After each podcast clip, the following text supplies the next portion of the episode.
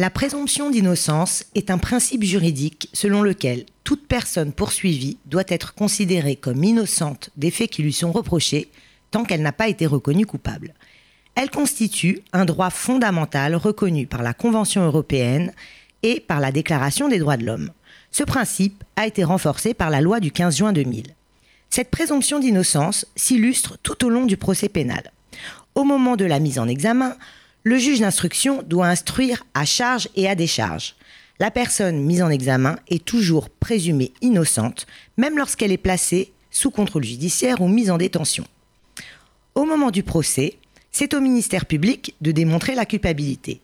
Et lorsque le tribunal rend sa décision et que la personne est condamnée, c'est là qu'elle est reconnue coupable. Mais elle peut toujours faire appel et reste présumée innocente jusqu'au nouveau procès.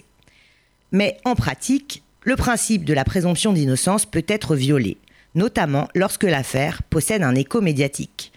On se rappelle de la tristement célèbre affaire d'Outreau et de ses conséquences dramatiques sur les personnes accusées à tort de viol sur mineurs. La violation de la présomption d'innocence peut résulter d'un écrit, mais aussi d'images ou de paroles. À ce titre, les médias n'ont pas le droit de montrer des suspects menottés ou même de diffuser leur image. Le non-respect de cette présomption d'innocence peut donner lieu à une réparation pour le préjudice subi. L'article 9.1 du Code civil permet en outre de faire appel au juge afin de demander des mesures telles que l'insertion d'une rectification ou la diffusion d'un communiqué pour faire cesser cette atteinte. Cette mesure est réalisée aux frais de la personne responsable de l'atteinte.